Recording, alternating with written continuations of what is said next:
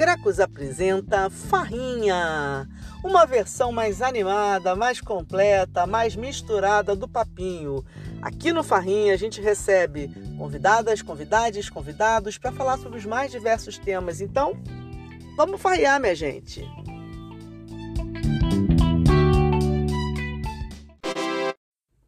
E aí, minha gente, vamos para mais uma farrinha. Hoje a gente traz aqui a edição da nossa maravilhosa conversa na disciplina de Estudos Culturais com a jornalista, curadora, pesquisadora e diretora cinematográfica Marcela Lisboa, cria do Complexo da Penha e que atua na agência Naia, no campo das artes visuais. E em muitos outros fazeres e saberes, Marcela é show. Ela conversou com a turma dentro da disciplina que estamos dando na graduação de estudos de mídia da UF sobre colonialidade do ver e outras visualidades e outros temas também, né? Então ela trabalhou visualidade quilombista, revanche das periferias, pô, falou coisa pra caramba, imperdível, gente, tá? Um show de referências. Para abrir essa farrinha, essa conversa com a Marcela, eu convido a minha parceira e orientanda Luna Costa, mestranda pelo PP Cult da UF, que está dividindo a docência desse curso comigo. Fala aí, Luna, qual foi a ideia dessa aula? A ideia é a gente pensar né, que a importância, eu acho que, da colonialidade do ver é, ainda mais numa sociedade cada vez mais visual como a nossa, né, o quanto o olhar ele também não está ligado à própria existência, né, do, do que você é, do que você sente, você como pessoa e dos diversos corpos. Então, a ideia também é trazer e ouvir um pouco a Marcela, a partir também do trabalho que ela faz, do acúmulo que ela faz, das obras também que ela vem construindo ao longo do tempo. Quais são as outras formas de olhar e de representar esses corpos, né? E como você consegue, a partir disso, ter um novo tipo de existência e trabalhar outras visualidades, né? E aí, até conversando com a Marcela antes daqui, ela trouxe uma coisa muito importante relacionada ao tempo também, uma coisa que a gente tinha falado, né, Rafa, é, sobre isso em outras aulas, é, e como também a Marcela traz no seu, no seu trabalho também muito a ancestralidade e essas visualidades outras e múltiplas. E aí, amiga, deixar aberto para você, para você se apresentar. Oi, gente, boa noite. Licença aí para chegar. Eu sou cria do Complexo da Penha, sou jornalista por formação, mas também sou formada em cinema, é, em direção cinematográfica, tanto pelo Centro África Carioca de Cinema, que foi minha primeira escola, a escola do olhar para mim, quanto pela Escola de Cinema Darcy Ribeiro. Enfim, hoje eu estudo artes visuais, mas muito voltada também para gestão, impacto cultural, negócios de arte. Hoje eu estou entre esses dois meios, sobretudo atuando com uma agência que eu direciono, que é a Agência Naia. Então, tem algumas parcerias de trabalhos, a galera deve conhecer o Gato Mídia, é, que é uma escola de, de mídia e tecnologia, então a gente trabalha muito junto, pensando essa revanche das periferias blocada, né, de bonde. É, quando a aluna me chamou para falar hoje sobre, a partir dessa perspectiva, né, da, da do ver, é, fico muito feliz porque, para mim, tudo começa nessa minha escola do olhar, é o Zosmo Bubu. Eu não sei se vocês conhecem o filme Alma no Olho, mas o, o Alma no Olho é um curta-metragem do Zosmo Bubu, indico vocês a procurarem, 15 minutinhos. E ele é um filme de luz e corpo no espaço, é um homem negro de pele escura dentro de uma sala narrando o seu corpo esse lugar, assim, e só a expressão do seu olhar dizia muito sobre o, corpo dele, né? Então eu acho que isso parte para mim como um princípio de entender qual é esse corpo que é moldado por um espaço. E aí, como a Ana N estava falando agora, é, que esse, essa pesquisa, né, esse olhar não é um olhar neutro, não é um olhar neutro. Eu sou uma mulher preta do Complexo da Penha, com uma família nordestina, né, cria então, parto desse lugar, então, eu acho que em alguma medida essa lógica de olhar para a trajetória, mas eu acho que isso também se enquadra para para todos, né? Porque se não for assim, não funciona. É, então, eu, eu cunho esse termo que é a visualidade quilombista, entendendo como era importante a partir. Eu, eu, eu, a partir desse conhecimento, desse entendimento de quem circula como um corpo no espaço, né, uma mulher negra favelada, enfim, com uma estética, com um lugar de nascimento, eu aprendi a. Eu entendi que era, era preciso aprender a ver. E isso me confirma quando eu começo a ler o Davi Copenau, é, quando ele é, é, cunha o, a, o termo de que a, a gente está com a cabeça cheia de esquecimento, né? Eu entendi que essa travessia do corpo, da favela, da periferia é, e do Nordeste, né, essa diáspora nordestina, que são as favelas no, na região Sudeste, eu falo do Rio de Janeiro, é, eu entendi que era importante aprender a olhar para essa trajetória. E eu me encontro muito na Bell Hooks, quando ela é, fala sobre a importância dessa estética negra para sua percepção, inclusive para a percepção de valor. Então eu começo a olhar para essas outras referências estéticas que, que, que, não são só estéticas, né? porque nada é só o, o estético, mas esse olhar de afeto é, e de sentido dentro dessas imagens.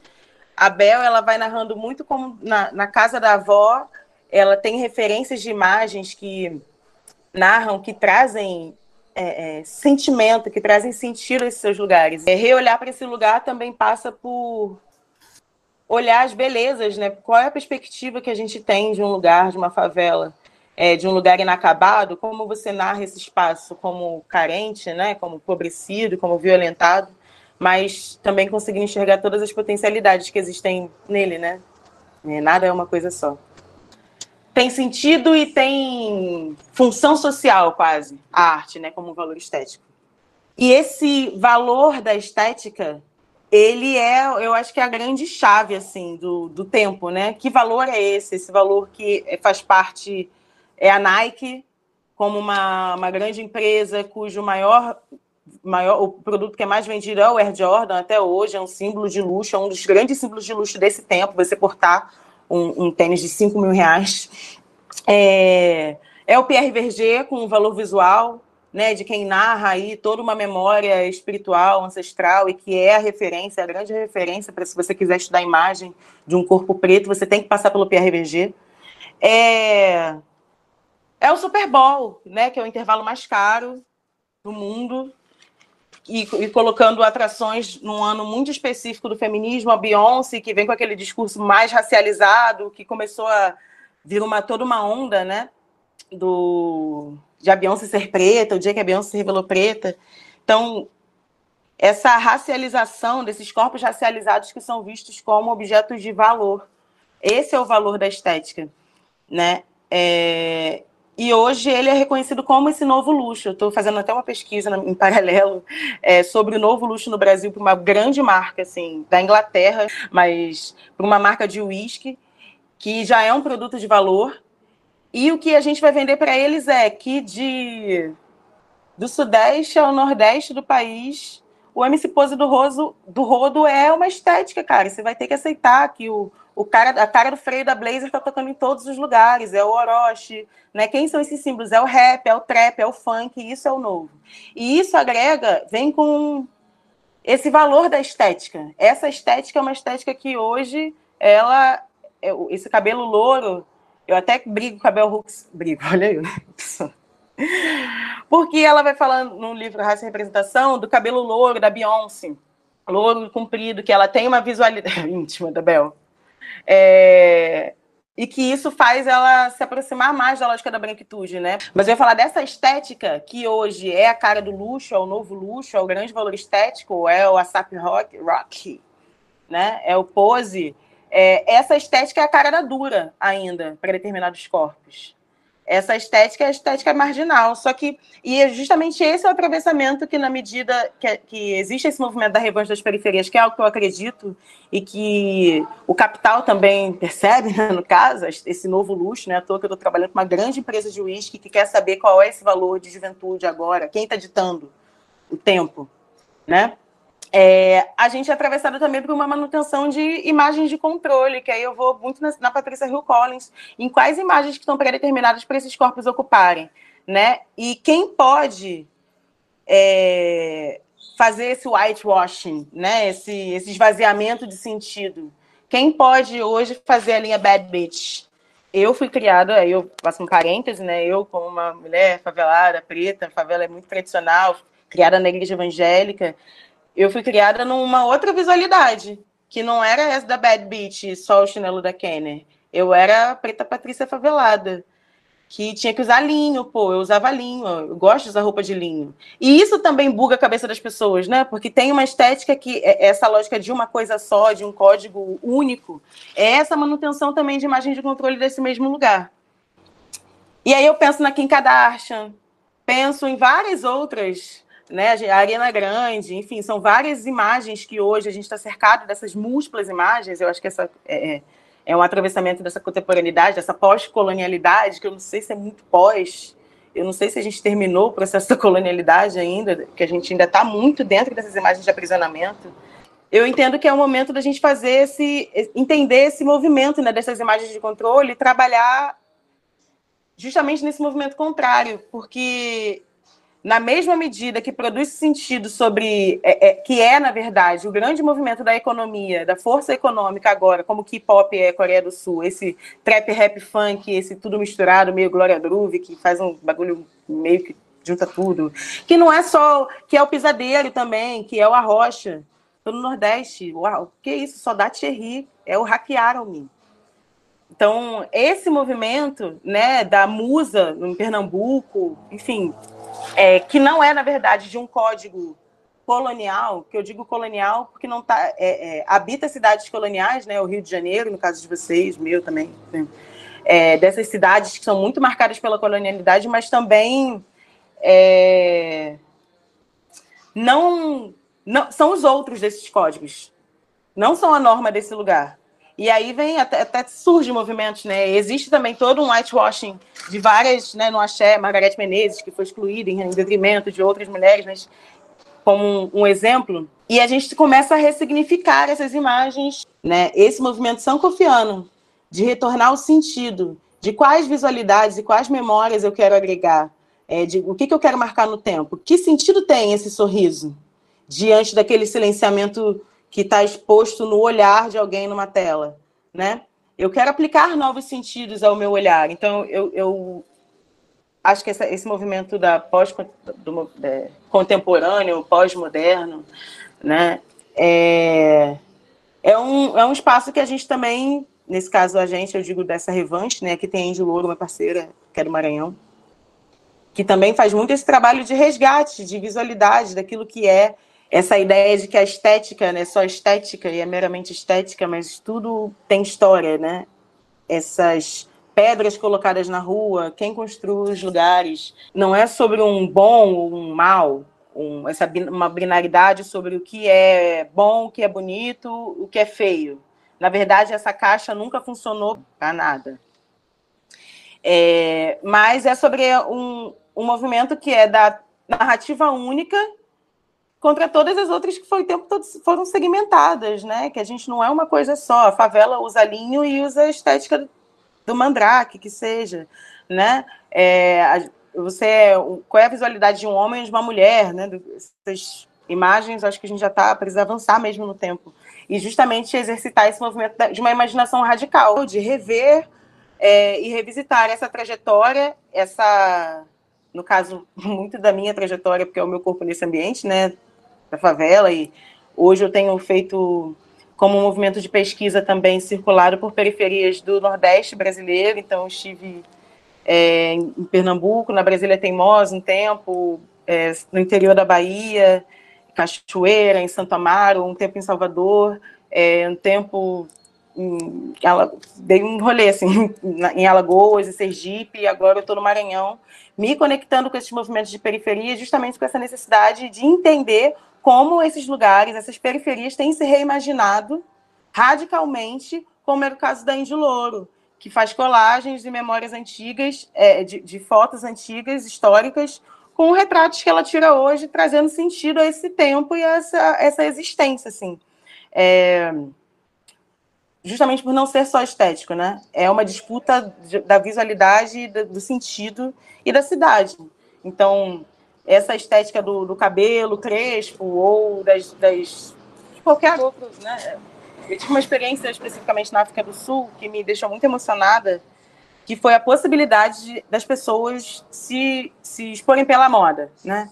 Ou pelo cabelo, Então, existem vários conflitos, sobretudo ainda fruto do apartheid, né? É, mas a visualidade e o, como isso faz necessariamente o seu corpo se perceber dentro de um espaço de uma outra forma, de uma forma em que você é parte da cidade, né? Que você é parte do espaço, é, que você é um sujeito. Não sei se é sujeito muito bem a palavra, porque sujeito é quase um, um outro também, mas vocês são da academia, né? Tudo vai ficar refletindo, analisando. É, busco no, no, quilombo, que eu acho que acaba culminando nesse lugar que é contra a narrativa única e numa, numa, num lugar cuja existência e o sentido é de uma prática em que haja espaço para todos e que a linha é definida também pelo todo, mas por um, por um lugar que não passa pela branquitude, assim. basicamente, né? Quem dá a linha ali era o povo africano e eram os indígenas, eram os brancos pobres, mas acho que era uma, uma outra perspectiva. Eu acredito nessa outra perspectiva de, de existência do corpo no espaço, com todas as suas expressões visuais, artísticas, no audiovisual, na moda, é, enfim, no, no picho, na rua é, o quanto é muito radical realmente a gente pensar até nisso que a Marcela estava falando sobre a fala, né, de como você fala, porque faz parte da colonialidade quando você compartimenta as questões da vida, né, assim como você compartimenta questões do corpo. Então faz parte também desse binarismo pensar só tem uma parte do meu corpo que pode falar, só tem uma, uma, uma um órgão compartimentado que fala. E aí, quando você faz uma, uma reversão dessa lógica, você entende que, não, o meu corpo inteiro ele fala. Então, a minha imagem inteira, ela fala. É que a Marcela estava falando, né? Eu vou falar pela minha roupa, eu vou falar pela, pelo meu corpo, eu vou falar pelo meu rosto. Então, acho que isso também é subverter uma lógica colonial de, dessa binaridade, né? Dessa compartimentação é, do corpo, da vida e tudo mais. Pergunta, Algrim. Pô, eu, uh, vai ser bem rapidinho, prometo. É, eu fiquei assim, acho impressionante, é, muito bom, primeiramente, né? Tá com a Marcela aí de novo é, na vida, se esbarrando. É, me lembro que no curso de produção cultural tinha um vídeo, acho que era, acho, juro, juro que eu acho que é seu, assim, não tenho, não tenho certeza. Mas era sobre tecnologia, aí tinha várias referências, eu fiquei, pirei com aquilo ali, gente. Aí você trouxe vários nomes de novo, fiquei, que, onde? Tentando anotar, tentando buscar, e não consegui metade. Então, tipo assim, eu agradeço pela troca já desde já porque vai sempre trazendo informações assim de, enfim, perspectivas que eu nem sempre tenho tanto contato assim e eu gostei muito da, da questão visual assim quando se fala da visualidade, né? É, e essa coisa de, de tentar aplicar novos sentidos ao meu olhar, assim, eu acho muito forte, inclusive nesses âmbitos, né, de os de bubu e tal. Enfim, eu agradeço pela troca para início de conversa, digamos assim. Na verdade, carrego também muito esse lugar dessa imaginação radical e desse afropessimismo, né? É, essa necessidade da gente dialogar hoje já com a queda, com o fim. Eu vivo num estado de fim. É, a minha referência dessa coisa do, do quilombo, de radicalizar o meu discurso nesse sentido, a minha visualidade, consequentemente, vem de um lugar de, de entender a fuga que é um, um, algo que a, que a Jota narra muito, esse lugar, e a Denise Ferreira da, da Silva também, né? A fuga como um lugar de conforto para mim. Quando a gente fala sobre correria, a gente está sempre correndo. Essa correria, os 150 BPM, isso são traduções e decodificações de uma realidade. Não é como se né, as pessoas estão refletindo sobre o que elas vivem estão conceituando isso. Então, essa correria me remete ao estado de fuga, que é o estado onde você sai de um, de um momento de escravização até a busca por outra coisa, que é o quilombo. Então, esse, e, e não para a correria, né? Você re, começa a se readaptar e a se reorganizar de outras formas. Então, por exemplo, esse, esse lugar de hoje narrar, que é o que a Andy Louro faz muito, ou e o Rafael Cruz foram dois artistas que eu trouxe aqui. O Rafael é do Complexo da Maré, na verdade ele é de Irajá, mas atua pelo Complexo da Maré, e a Andy Louro é de São Luís do Maranhão. É, são José do Ribamar, no caso, no Maranhão. Ah, eu acho que eles fazem um exercício de radicalização da imagem. É, o sentido é justamente de pregar sobre tempo profecias. Então, tipo, como você profet... Eu sou crente, sou uma, uma congélica, algo entre. Estou moldando Deus, como a menina lá, Otávia Butler.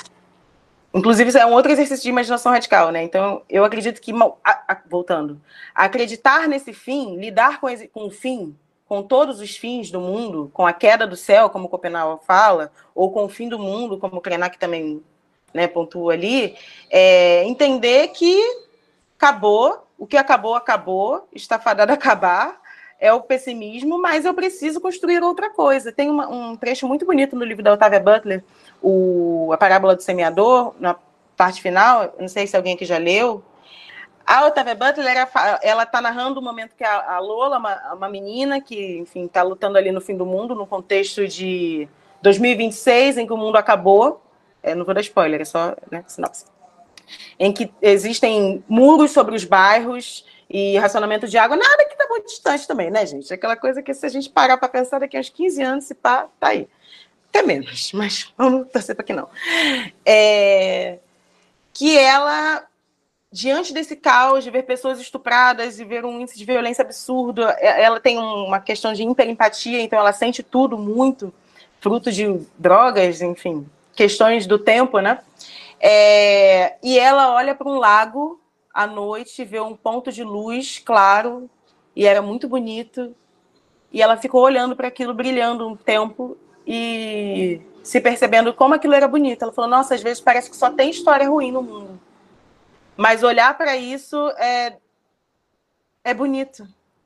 E eu, isso dialoga muito com a Bell Hooks, com esse, esse olhar de afeto sobre o lugar. Então, como eu venho do lugar que é o fim do mundo, olhando nesse contexto, assim, em dados, né? Essa coisa da favela, é, a cada 23 minutos morre um jovem, a gente vive num contexto de guerra, é, de guerra visual, de, de, enfim, gente, ser preto no Brasil, socorro, ainda mais quando você, quando você se torna negro, né, quando você tem compreensão e leitura sobre o espaço.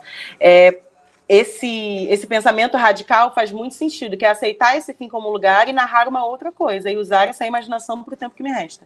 Então, Denise Ferreira da Silva, J. Mombassa, a Leda Maria Martins, enfim, Existe um, a Otávia Butler, como esse lugar do fantástico, é, e outras mulheres têm usado esse lugar do, do pensamento radical a partir dessa imaginação, que dialoga muito com a pós-modernidade, mas é isso, gente. Pós-modernidade está aí e a gente vai ter que saber lidar com ela.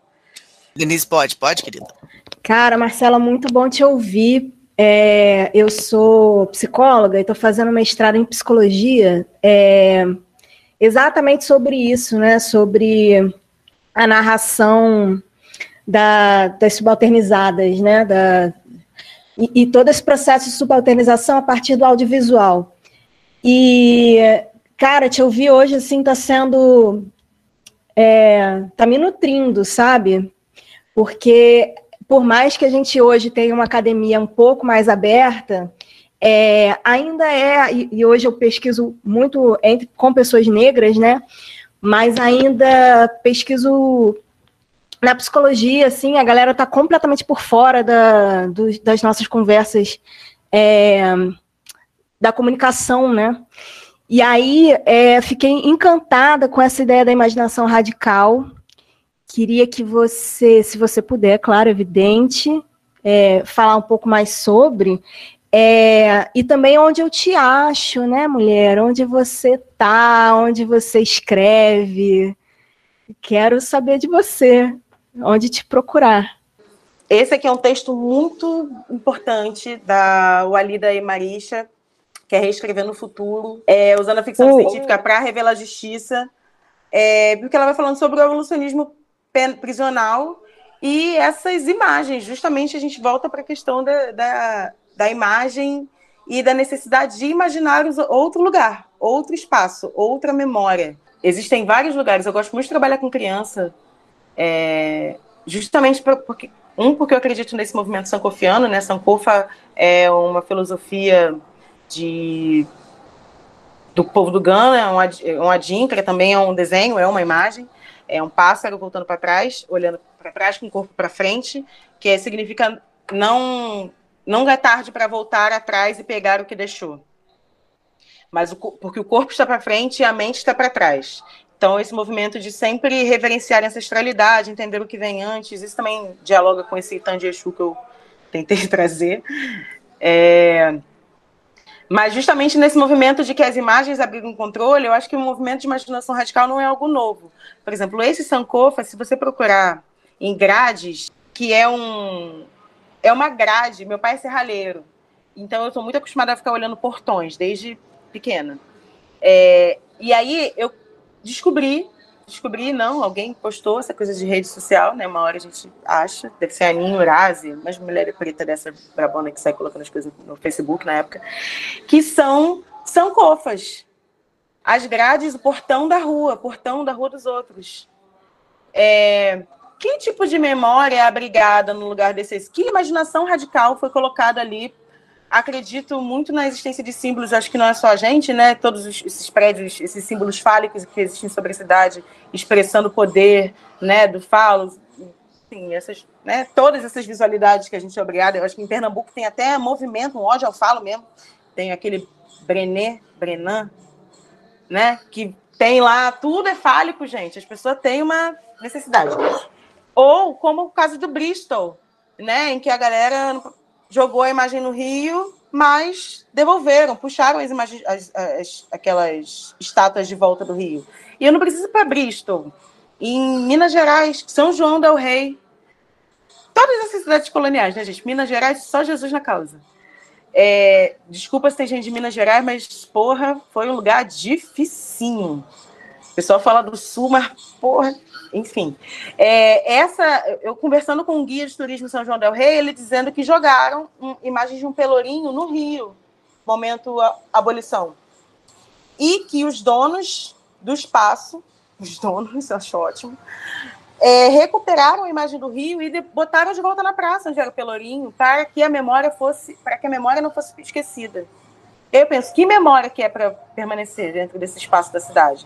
Então, tudo isso, e esse guia, por exemplo, era um homem negro, que preferia não se ver como um homem negro, passando por um processo de ferida e de não reconhecimento de si, justamente para tentar se colocar como algo que não era afetado pela história que ele tinha que contar todos os dias de memória da cidade. Então, vocês conseguem imaginar que tipo de violência não é produzida, assim, para o sujeito no espaço?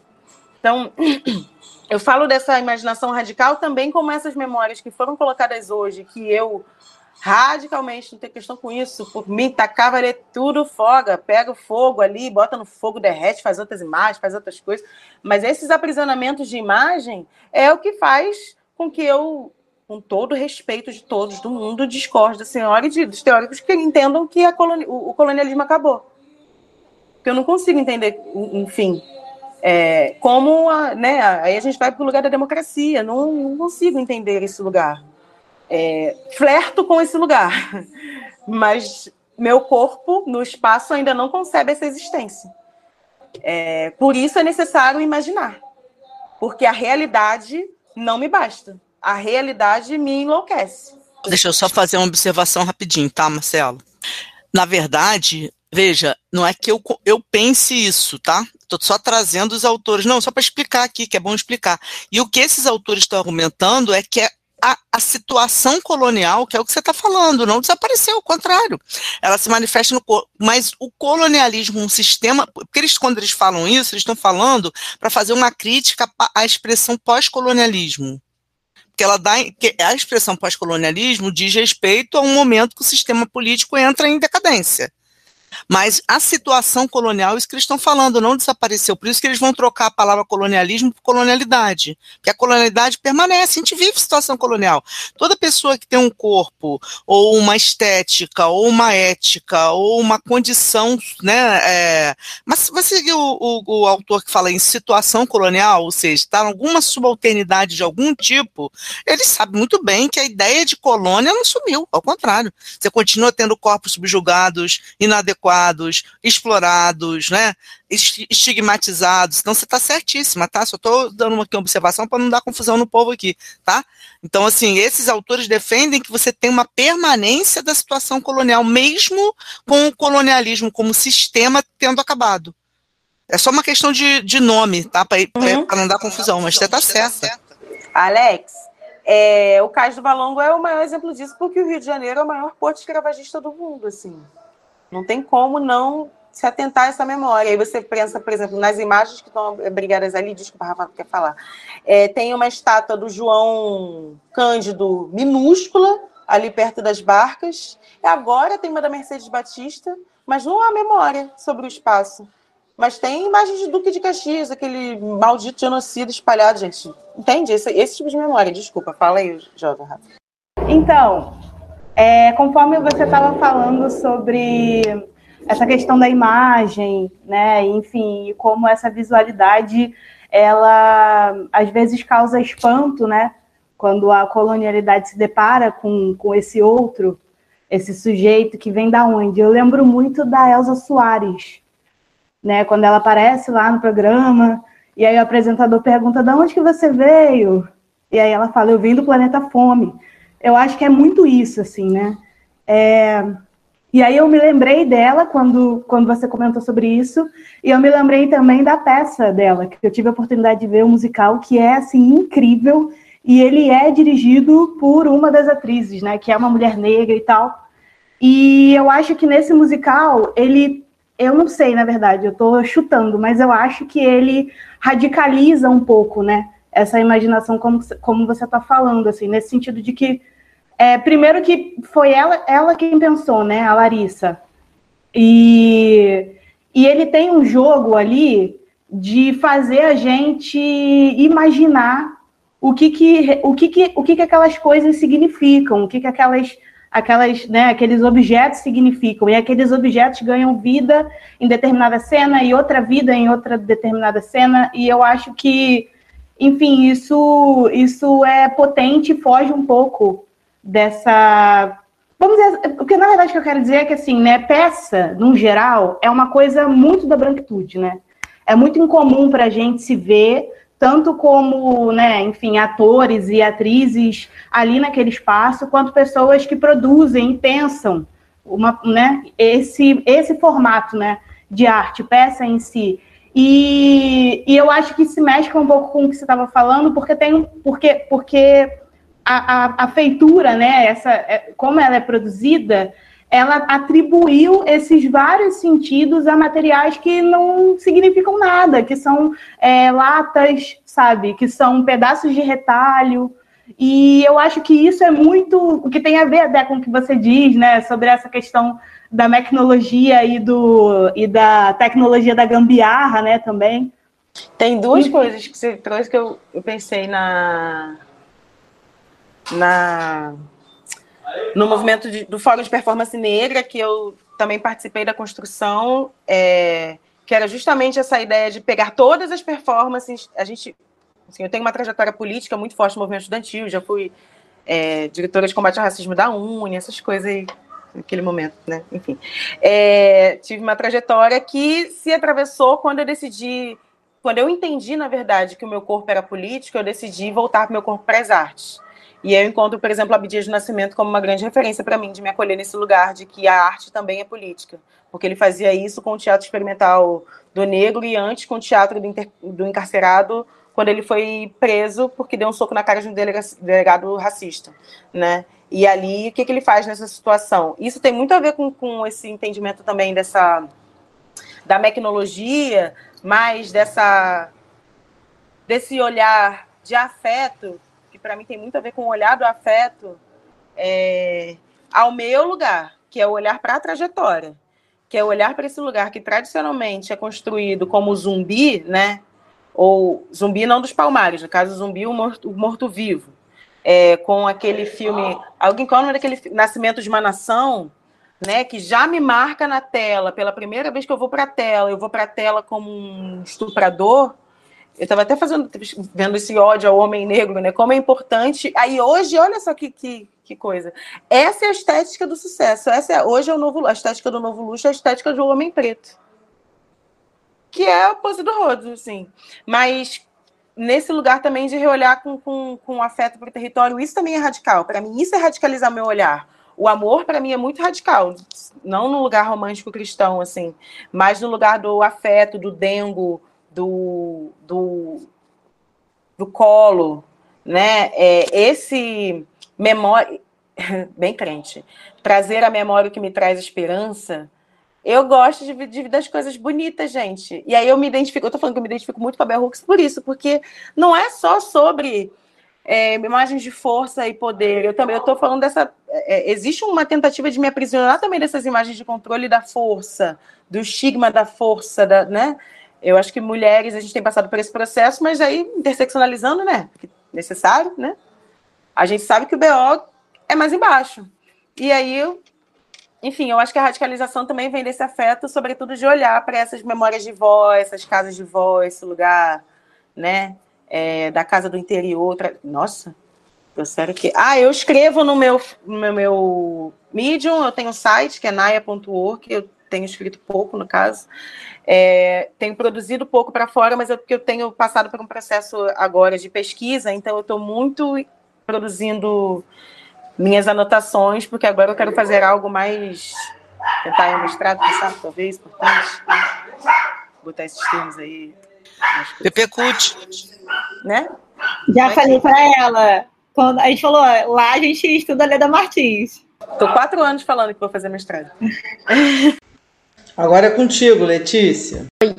É, foi uma hora que eu, que eu lembrei quando ela falou sobre a questão do, dos atores, pessoas que são dessa, da, das imagens que ficam associadas a algumas pessoas, né? E aí me lembrou muito do, de quando teve a cena do Douglas Silva na novela, nessa, nessa última novela do Amor de Mãe, sendo baleado, onde muitas pessoas falaram, tipo, chega, não aguento mais ver o Douglas Silva, desde que ele era literalmente uma criança de, sei lá, não lembro, assim, acho que ele tinha 10 anos, quando ele fez a, o filme Cidade de Deus. E aí falaram, chega, eu vejo essa, cena dele associada ao, ao tráfico, a, tudo, a todo esse ambiente, essa questão da criminalidade, desde 10 anos de idade. Tipo, ele tá na, na TV é, para isso. E aí isso, isso me, fez, me lembrou na hora, assim, quando você falou sobre, sobre essa questão das imagens que ficam fixadas, né? E aprisionam, na verdade, acho que aprisionam narrativas e existências, né? Porque o que me voltou para isso, é estudar comunicação, era, por exemplo, pensar muito na minha mãe, cara. Quando, é, quando a minha mãe não entendia ou é, o meu, a minha visualidade, ou até hoje, como ela dizia, porque era até hoje, na verdade, usar linho, ou ela não reclamar como quando eu compro alguma roupa mais pá, mais cara e pá, ela, ela adora, inclusive ela gasta dinheiro para comprar roupas caras para mim, bonitas, mas para ela ela não gasta. Então, qual é a importância de fazer esse investimento nessa imagem? E ela ficou horrorizada, meu, meu sovaco cabeludo, gente, porque agora tá depilado. Ela ficou horrorizada, porque é uma imagem de aprisionamento para uma mulher como ela. Ela não pode andar assim. Ela é faxineira. Se ela anda com sovaco cabeludo, ela vira suja, porque ela já tem ali um estigma. Então, é essa percepção que eu acho muito louca, porque assim, o Douglas, por exemplo, que, qual é o limite? Será que ele mesmo tem a percepção do quanto isso é corruído?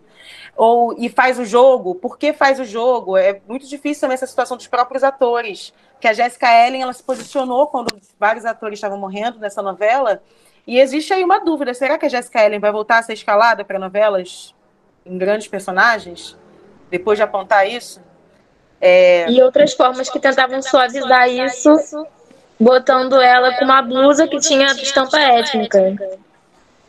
Então era bem, bem assim, vamos tentar. Mas nem tudo ajuda, certo. né? Aquele filme curta que foi pro Oscar, que ganhou o Oscar. Qual é o nome daquele curta, gente? No Netflix. Quase não tem curta ah, Aquele que acontecia várias vezes. Porra! Várias vezes. Gente, Como assim? sério. E eu ainda achei, com todo respeito, achei, quem gostou, pode gostar. Eu achei que, né? Porque era bonita, eu esperava outra coisa. Pô, o carinha lá, design, gatinho, pá, tem uma história, tem toda uma história, uma expectativa de uma história de acontecer, e essa história nunca acontece, porque ele sempre morre. Ele sempre morre. E ele sempre morre. Aí eu fiquei pensando, gente, o que, que isso, né, no, no âmbito da imaginação radical, o quanto isso me ajuda? Entendendo que alguém sempre morre. Porque se eu pergunto para o menor hoje na minha área é, sobre plano futuro, ele vai falar: não sei, não sei nem o que vai ser amanhã. Esse não sei o que vai ser amanhã é uma resposta comum, porque o amanhã, foda-se. Então, planejar o futuro, isso é por isso que o afrofuturismo entra como um lugar absolutamente relevante, assim, porque essa imaginação, esse, esse poder radical da imaginação, de me perceber existindo, no, continuar existindo, continuar existindo é muita coisa, assim, né, dentro de um lugar da escassez de vida suposta. Fala, Kil. Eu vou fazer um comentário muito rápido. Eu acho que vale lembrar que a criação dessas imagens, ela tem tem propósito e tem público, né? Porque assim, e, e tem propósitos e públicos ambíguos. De um lado, você é, constrói essa mesma narrativa de uma pessoa preta sendo assassinada, violentada, etc, etc, etc. E isso vai entrando no nosso imaginário enquanto pessoas pretas, então você vai é, criando narrativas para as pessoas pretas de quais são as possibilidades que elas têm nas suas vidas, mas ao mesmo tempo você cria uma narrativa para pessoas brancas que você vê uma pessoa branca violentando uma pessoa preta e essa pessoa branca pode bater no peito e falar: Nossa, eu nunca faria isso. Isso foi uma coisa que aconteceu muito na época daquela série Olhos que Condenam. Não sei quem viu e não sei quem gostou, mas você vê, eu vi aquela série inteira, ainda vi com a minha mãe. Caos, caos total. E aí, ela, tipo, pensando, minha mãe comentando comigo, falando, cara, isso aqui não tá me dando a menor vontade de, de, de, de ter filho no mundo, né? E eu já tenho dois. Ela já tem eu e minha irmã. Tipo assim, não dá a menor vontade de ter filho no mundo, porque vai criando essa narrativa de quais são as possibilidades pra gente. Em comparação, você entrava no Facebook, no Instagram, no Twitter, e você via várias pessoas brancas falando, porque o racismo, porque os brancos dos Estados Unidos, porque eu jamais agiria como aquela promotora agiu porra, complicado, entendeu? Porque é um tipo de narrativa que só faz com que o próprio branco possa sair do seu lugar de culpabilização, porque ele vê aquilo e se choca e fica num, num grau de, de descontentação com aquilo que ele está vendo, mas é zero próximo à realidade dele, é zero próximo ao racismo que ele comete todos os dias, é zero próximo aos julgamentos que a gente sofre constantemente, etc, etc, etc sabe? Acho que essas imagens, por exemplo, uma imagem de um estupro, uma cena de um estupro, como uma cena como essa, sei lá, 12 anos de escravidão, Lupita Nyong'o aparece lá, a primeira cena que a mulher aparece em quadro é ela pelada, ali toda maltratada, toda maltrapilha, esperando o homem a salvar. Eu não quero mais esse tipo de imagem. Eu não preciso mais desse tipo de imagem. Ou uma cena de estupro em que, ah, tem ali, é, tem a mulher. Eu não preciso desse tipo de imagem. Não preciso. É, porque na mesma medida, até para apontar, para fazer críticas sociais, a visualidade ela é muito séria, assim. Tem, existe muita responsabilidade quando você produz memória sobre alguma coisa. É o Yuri Cruz no artista visual tirando a mordaça de Anastácia, Mariane Duarte fazendo um filme Anastácia é, é, alimentada. Anastácia sai, não tem. Por que, que permanecer com essa memória? Quais mem...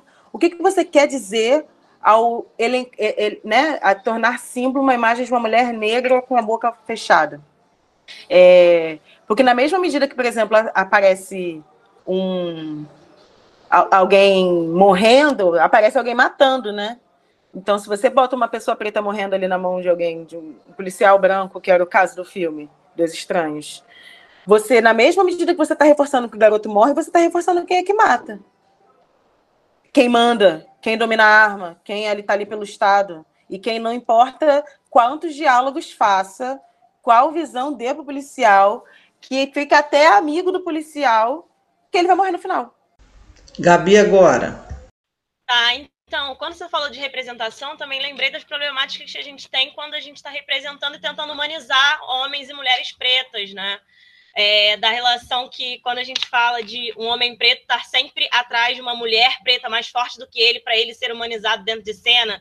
É, a minha série favorita é Um, é, um Maluco no Pedaço, é, Todo Mundo Odeia o Cris, é sempre isso, assim, você tem uma mulher preta mais forte do que o homem, para esse homem poder ser legitimado e não não ter uma imagem violenta colocada sobre ele, sabe? A gente a tem Francis também essa relação fala de do- ser bonzinho ou não. E, e acontece pra caramba. A Frances Cress Welsing, ela fala sobre a teoria do baby boy. É, é um filme muito legal também, Boys in the Hood, que é bem a partir disso. Não, que acho que isso tem a ver também com a é, a falta de que isso também é uma outra face do racismo, né? Na verdade, tornar isso binário, essa discussão binária, em que um é bom e outro é mal, isso é uma outra face, porque a gente não é só bom, eu não sou só boa, eu também sou mal. Isso é tudo, é, é tudo ao mesmo tempo, não é sobre isso. né? É sobre essa complexific é, é, complexificação do personagem, das existências. Nós não somos uma coisa só, né? Eu sou mandraca e sou piriguete e o zulinho. Eu sou favelada e como salmão, né?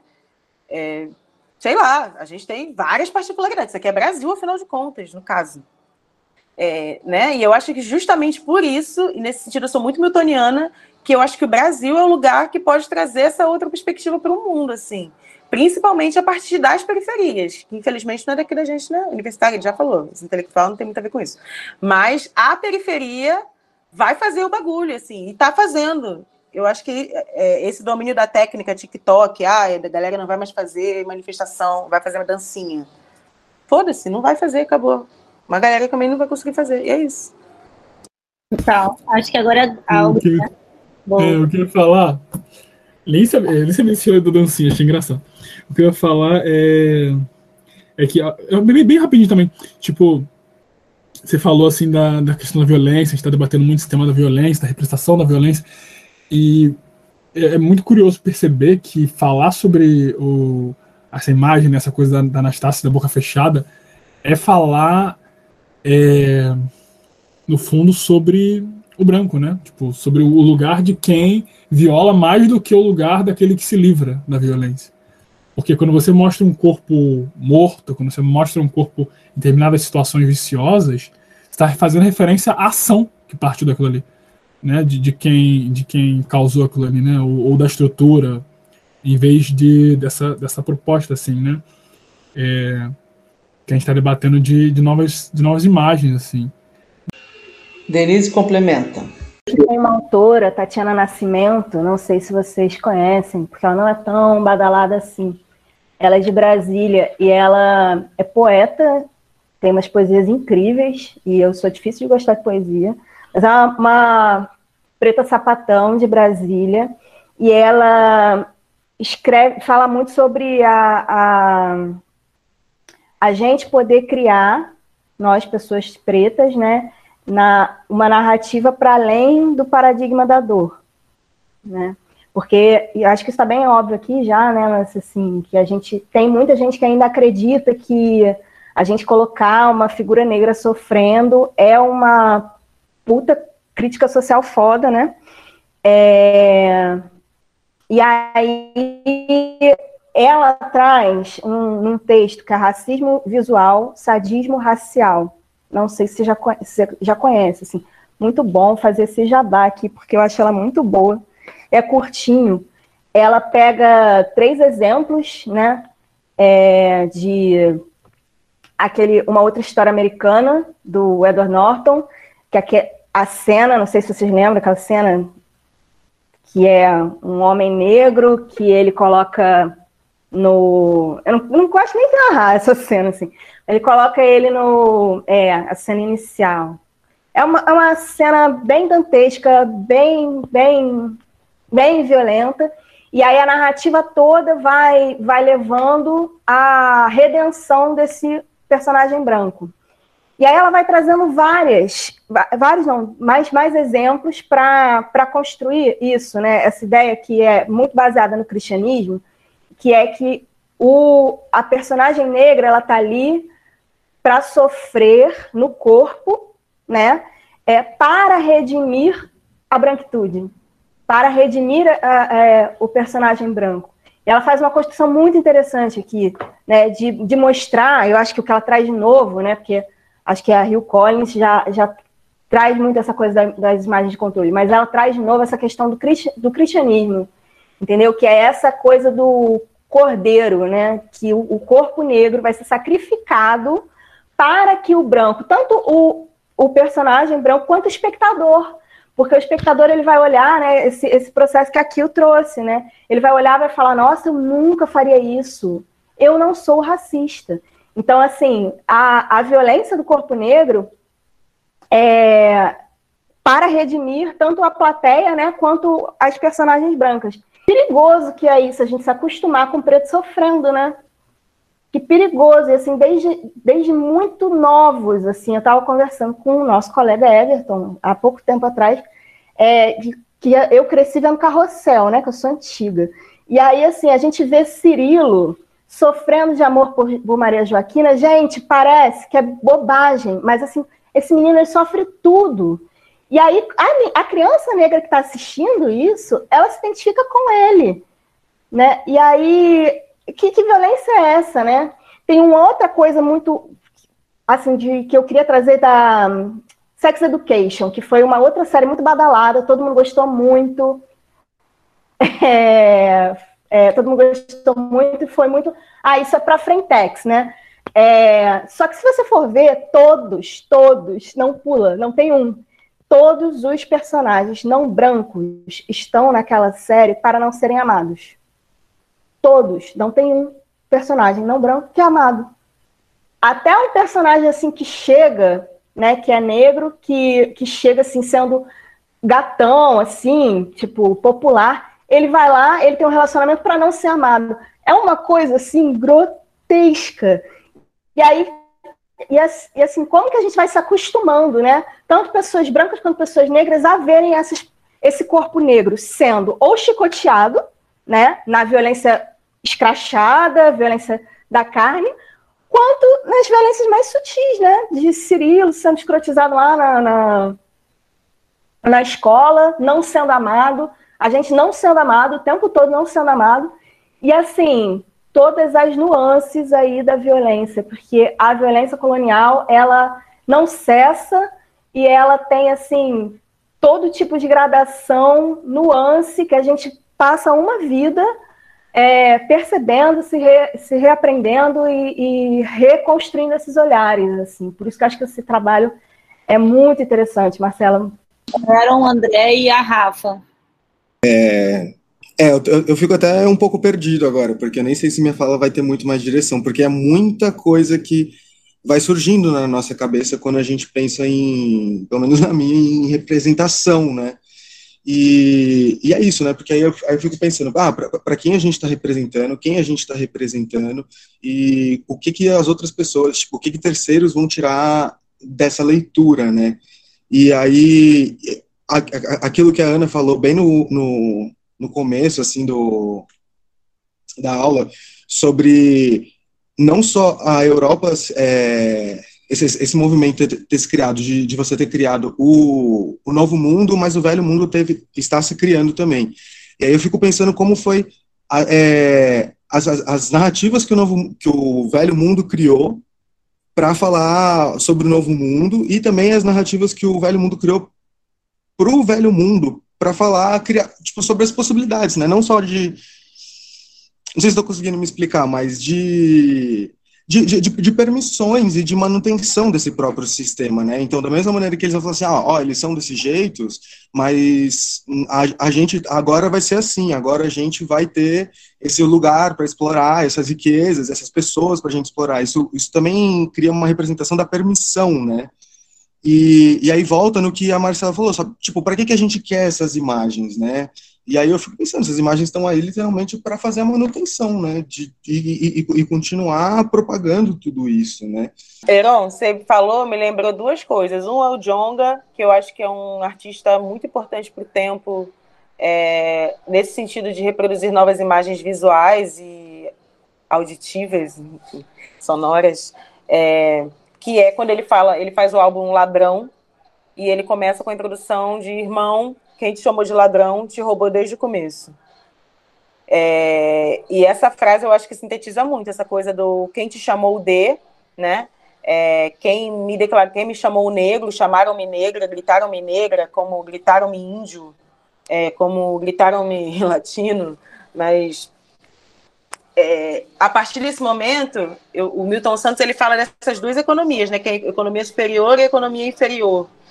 É, e dentro do que eu entendo que essa economia superior, dessa macroeconomia em que a gente não está, ela existe essa, nessa economia inferior é o baile, é a economia que funciona na favela, é que é o brega, é o reggae, né? É como esses grupos também se reorganizaram, é a negritude, é a Bahia. O que fizeram com isso? É hoje como esses movimentos também, de alguma forma, se reorganizaram, né? Para se afirmar, a partir do momento que alguém me aponta como outro, eu quero entender como funciona essa autoridade e elaborarem sobre isso. E isso só não pode ser mais uma imagem de aprisionamento. É, no sentido de todo negro é isso, porque vive essa negritude. Então você não samba, então você não dança funk, então você não sabe cantar, não sabe falar tupi, você não sabe de onde vem esse colar que você usa, né? Então é, esse, é, essa liberdade, acho que essa, é, essa busca por uma outra coisa, essa quebra né, que a gente tem vivido, inclusive essa possibilidade de moldar o que somos, eu acho que vem de reconhecer primeiro quem te chamou, ou to... na verdade não, não tem uma resposta completa, né? É, André e depois a Rafa. Mas é porque você estava falando daquela coisa da série, dos filmes, e eu fiquei pensando que numa parada que eu estava conversando com os amigos outro dia, sobre. Porque eu, eu sou uma pessoa que consome muito filme de terror, né? Tipo, muito filme de horror. E na comunidade da galera dos filmes de horror, to, desde sempre, assim, sempre teve essa, essa coisa de da galera falar, tipo, pô, não tem protagonistas pretos, sabe? Tipo, quando tem a pessoa morre primeiro, ou a pessoa vive para morrer em algum outro momento, tipo, a pessoa preta vai sobreviver, ela vai ser forte, ela vai ter um aspecto de sobrevivente, mas em algum momento ela vai se sacrificar para salvar todos os outros, os outros personagens, tipo. E aí ela vai ser lembrada por isso. E aí veio Jordan Peele, né, criou Corra e viu aquela coisa toda. E aí a partir de Corra, tipo, os filmes de terror se transformaram. E falaram, não, agora vai ter protagonismo preto em filmes de terror em todos os filmes. Só que vamos falar sobre racismo em todos os filmes. E aí não existe outra narrativa, e tipo, a narrativa do racismo também é muito problemática, porque quando você vê quem tá fazendo esses filmes, nem sempre são as pessoas que realmente deveriam estar falando sobre isso, sabe? Tipo, e aí tem umas narrativas completamente absurdas que eleva a parada a um, a um, a um âmbito assim, estratosférico, que fica tudo muito bizarro. E tipo, teve, teve uma série agora da Amazon, foi o Dem, eu não sei se tem uma tradução, e tipo, eu não consegui assistir a série porque eu tava vendo as críticas, e a galera falando, tipo, cara, não é, isso não é uma série que uma pessoa preta vai querer assistir. Mesmo ela sendo amplamente divulgada como temos protagonismo negro, tipo, a, a série é são pessoas pretas. E aí você vê o que o conteúdo da série, tipo, é um milhão de violências, sabe? Tipo, você pega todos aqueles filmes sobre escravidão que era só violência com pessoas presas o filme inteiro, e você transforma isso num filme de horror, que vai ser basicamente a mesma coisa, tipo, a pessoa presa não vai ter uma narrativa nenhuma, e vai ser só ela sofrendo um milhão de violência. Você fica, tipo, as pessoas brancas vão ficar, caralho, olha só, isso é racismo, sabe? Tipo, olha, essa parada é super pesada, que é o que você estava até falando, tipo, eu não sou racista porque eu não faço isso. Só que, e aí o racismo viu uma parada, tipo, absurda, sabe? Tipo, é sempre uma violência muito grande, e as pessoas que vão cometer são sempre pessoas, tipo, absurdamente malvadas. Não é, sei lá, o seu colega que tá ali com você praticando, sabe, tipo, racismo violar todo dia do seu lado. E aí é muito bizarro, porque é isso, não tem como você assistir uma parada, tipo, mesmo que esteja ali, sabe, tem um, um protagonismo preto. E aí você vai ver e você não consegue ver, porque você não tem nem estômago para assistir a parada, tipo. E aí, Mas, e aí o que, que jogo do capital, né? Sim. E, tipo, o que que se transforma nisso, sabe? Tipo, como que você vai fazer, tipo, pra mudar também isso? Porque aí as pessoas que vão tomando conta dessa parada, tipo, Janelle Monet agora fez um filme, tipo, muito problemático, tipo, muito problemático. E aí eles colocam a Janelle Monet no filme exatamente para as pessoas falarem, caralho, Janelle Monet, sabe? Ela é uma pessoa super, super acordada, woke, né, que eles dizem lá. E aí quando você vê o filme, o filme, tipo, um milhão de problemas. E aí você, porra, como que vai fazer agora, sabe? Eu fiz um curso de realidade virtual com base em afrofuturismo. E a gente estava debatendo muito essa parada de o que, que a gente pensa, tipo, narrativa de colocar, para não ficar também só pensando. que eu, eu, eu, fiz uma narrativa de horror e não tinha nada a ver com o que a galera tava. Onde, André? Eu quero. Foi no. Foi no clique, foi da clique. Não sei se você conhece a Núbia, mas ela até dá várias. Ela dá várias, várias, vários cursos aí de realidade virtual.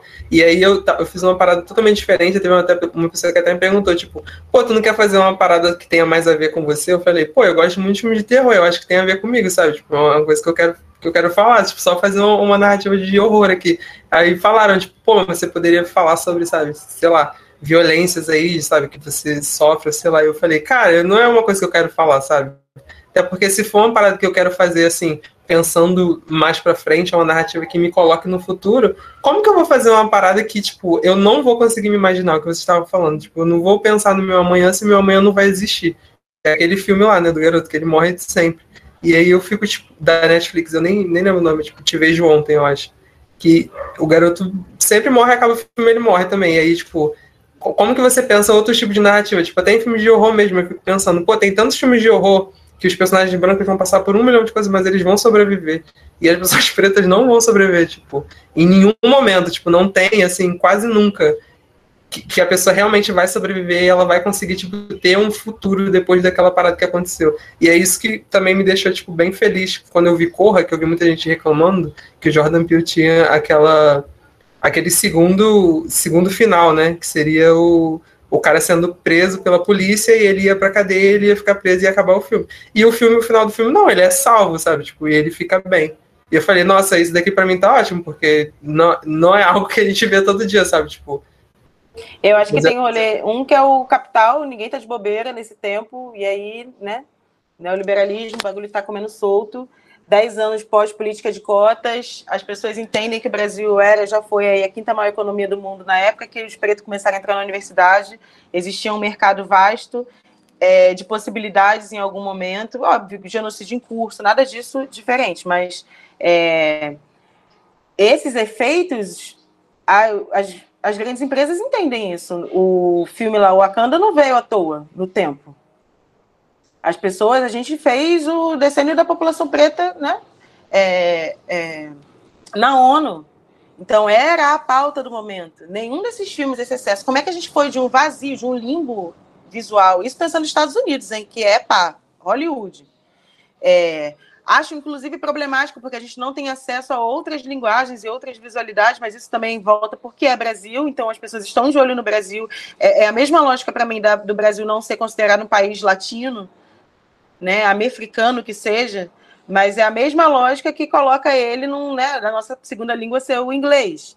Então, é, sabe-se que a população preta a maior população preta, aí pode ser pretos e pardos, aquela coisa que o pardo, na verdade, é o indígena, que também, na verdade, pardo é preto de pele clara, mas também é o que é o Brasil, né? É, Entende-se que é um preço e que é caro. Não à toa aquela série lá do Netflix, qual é aquela do hip hop que eu gosto? Aquela do hip hop, gente. Get Down. Get Down. Get Down, a maior propaganda em todos os países foi aqui de Get Down, mas só teve uma temporada. Caríssimo uma temporada. Excelente série. Então, por que, que alguns projetos dão continuidade e outros não dão? E aí, depois do sucesso de Jordan Peele, que é um cara que eu tenho o máximo respeito, porque ele tem muita responsabilidade naquilo que ele constrói, inclusive usa o ter do terror como uma ferramenta dessa imaginação radical, né? Por exemplo, eu não sei se vocês já viram Lovecraft Country, que é uma série que racializa, o espiritualiza, né, quase, o racismo e coloca isso como elemento do terror. É fantástico. Eu nunca vi, eu não via filme de terror porque eu sou pessoa né, sensível espiritualmente, não gosto de vendo essas coisas não, porque é, né, eu que sei depois quando a gente dorme. Mas, quando eu vi Lovecraft Country, é... eu... É country no caso, né? Country mais desterrado. É eu entendi que existia uma outra possibilidade de pensar esse terror, inclusive de uma revanche possível. Foi um exercício da minha imaginação radical, né? Foi um puta exercício. Não vou falar. É... Mas existem outros lugares, né? Enfim. É, o Yuri Costa faz muito filme, ele trabalha essa coisa do afro-surrealismo e do terror negro é, de uma forma muito rica que eu acho que vem muito desse lugar. Qual é o seu grande medo, o receio do colono na cidade do colonizado? Qual, quais são os grandes medos? Eu acho que o Fanon ele consegue abordar muito num aspecto subjetivo. A Neuza Souza Santos aqui no Brasil também ela faz esse resgate dessa subjetividade do racismo do sujeito colono, né, do, racializado, de como ele sente esses efeitos. Então o Yuri ele tem uma linguagem que é muito desse lugar, assim, sem se tornar piegas. É, mas também é fruto do capital. Eu fico, Dan, por exemplo, me deixou muito decepcionada, porque eu gosto muito da Lena White, que é produtora da série, que é uma mulher preta sapatão, tem uma puta roteirista e atriz, está em outras séries, enfim. É, mas também é um elemento que, que é bacana de enxergar, essa coisa do visual e das. É, de um problema que são as distribuidoras de streaming, como a gente tem acesso a essas outras narrativas que estão sendo produzidas, é aquela menina I May Destroy You, Micaela, ela, azul que é uma pretona que dirigiu, roteirizou, ela fez tudo e, e atuou, mas o, a série foi bloqueada lá no Globo de Ouro para não, não foi mencionada como uma possibilidade. Gente, que isso? É uma puta série, entendeu? Assim, não é porque ela é preta, é porque a série é boa, a história é boa, amarrada, um roteiro bom. E é uma história de emancipação, assim.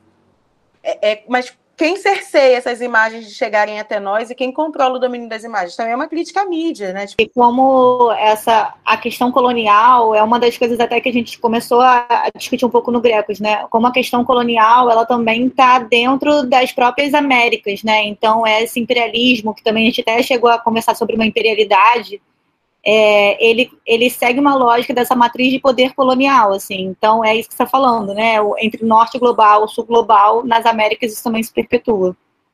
A Bela aí, fala muito disso. Uhum. E aí eu só ia falar que a, a Rafa está com o braço levantado um maior tempão e aqui também. Eu nem sei se vale mais a pena falar, porque eu acho que a gente entrou em outro assunto, que, sei lá, ficar voltando também, mas as coisas se entrelaçam um pouco, né?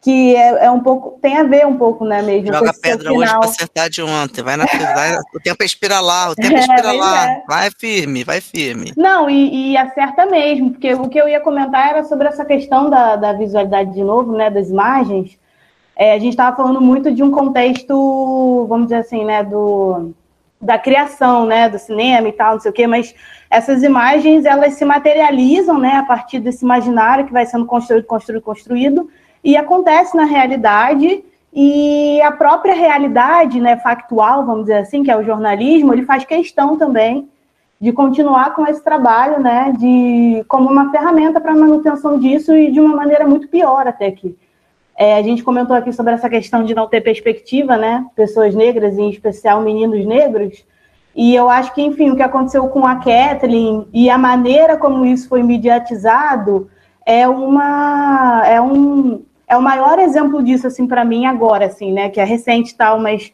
nesse sentido né? De uma uma menina preta que tipo sabe estava começando a vida tinha tudo para dar certo o menininho tinha uma criança na barriga que ninguém nem sabe o que, que era ainda.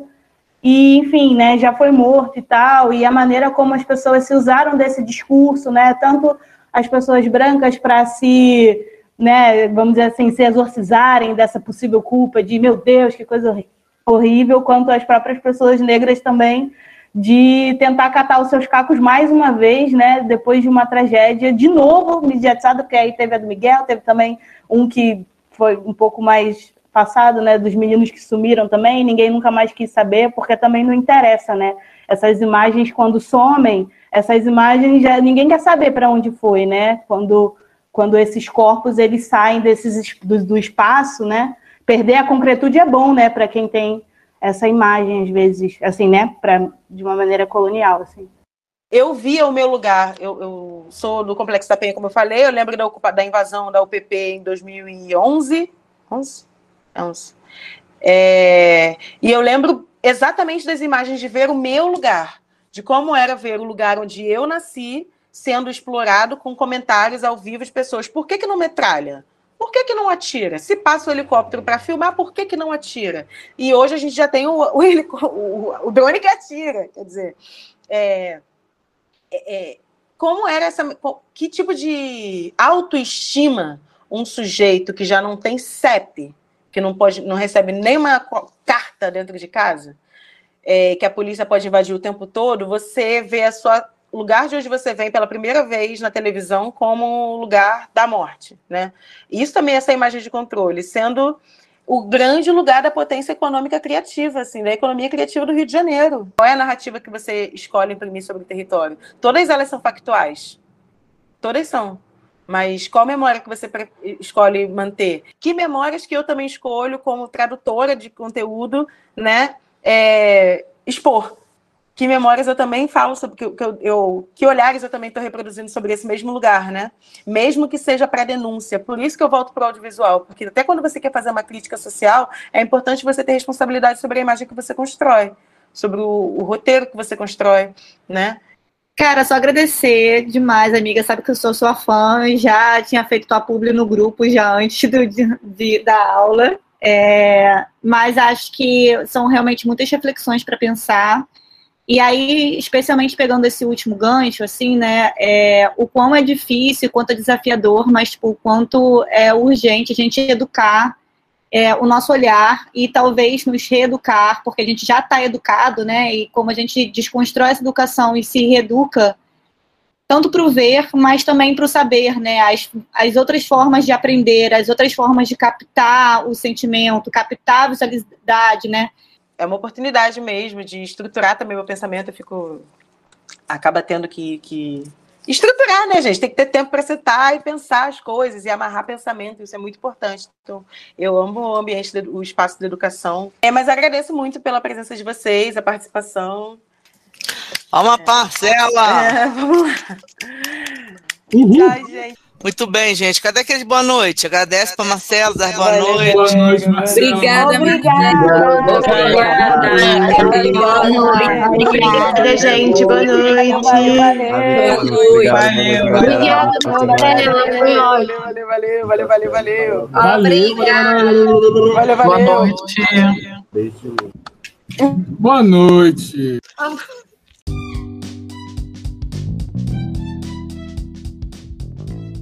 Que farrinha maravilhosa, não foi não, gente? Caramba, quantas referências, informações, debates, contribuições, trocas, foi lindão.